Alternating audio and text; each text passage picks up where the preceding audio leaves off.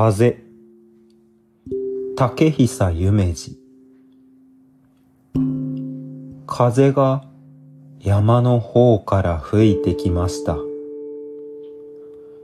学校の先生がお通りになると街で遊んでいた生徒たちがみんなお辞儀をするように。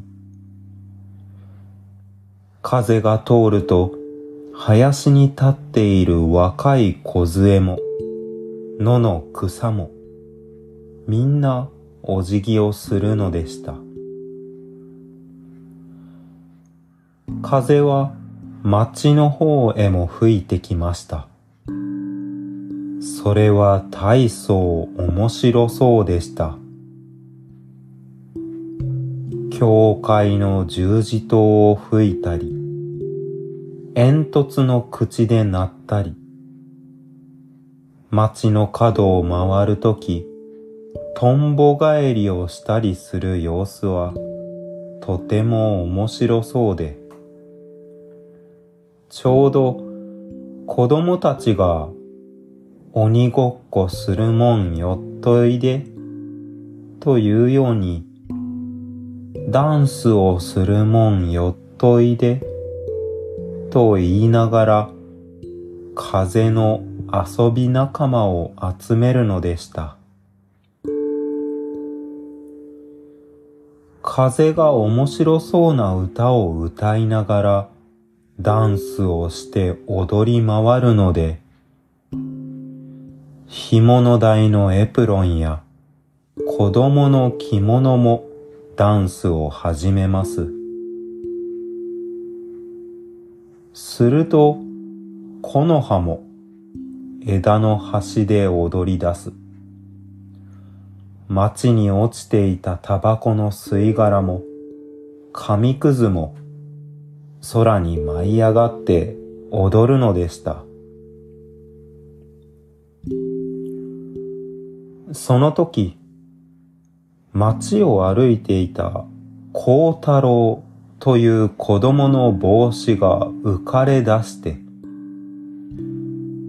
いつの間にか孝太郎の頭から飛び降りて、ダンスをしながら街を駆け出しました。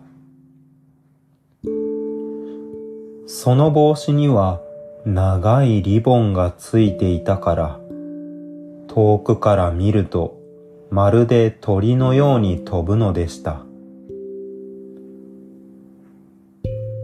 孝太郎は驚いて、止まれと号令をかけたが、帽子は聞こえないふりをして、風とふざけながら、どんどん大通りの方まで飛んで行きます。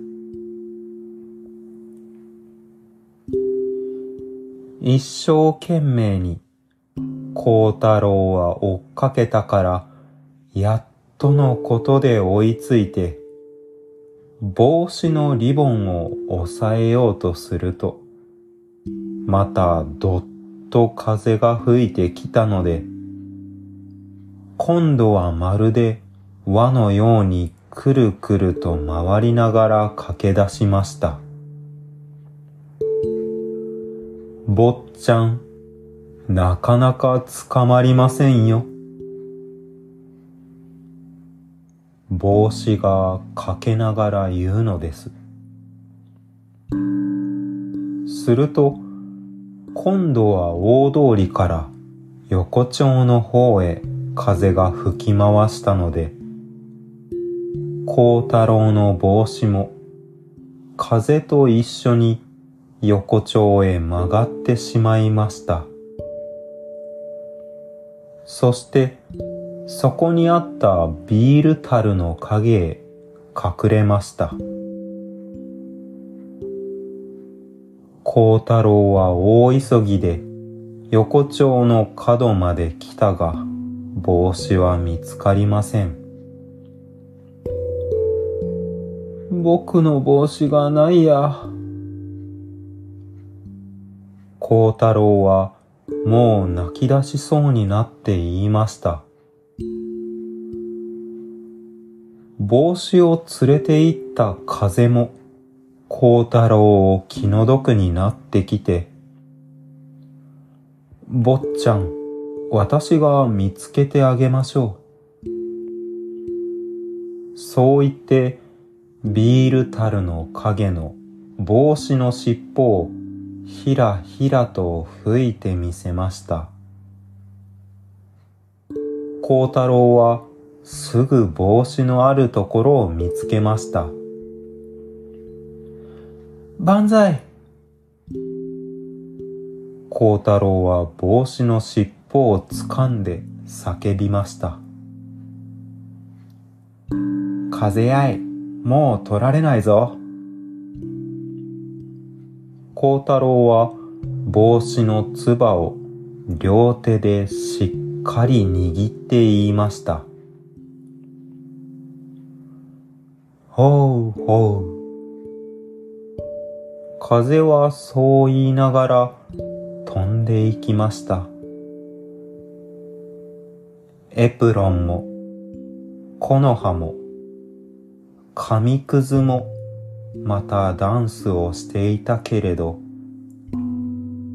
孝太郎の帽子はもうダンスをしませんでした。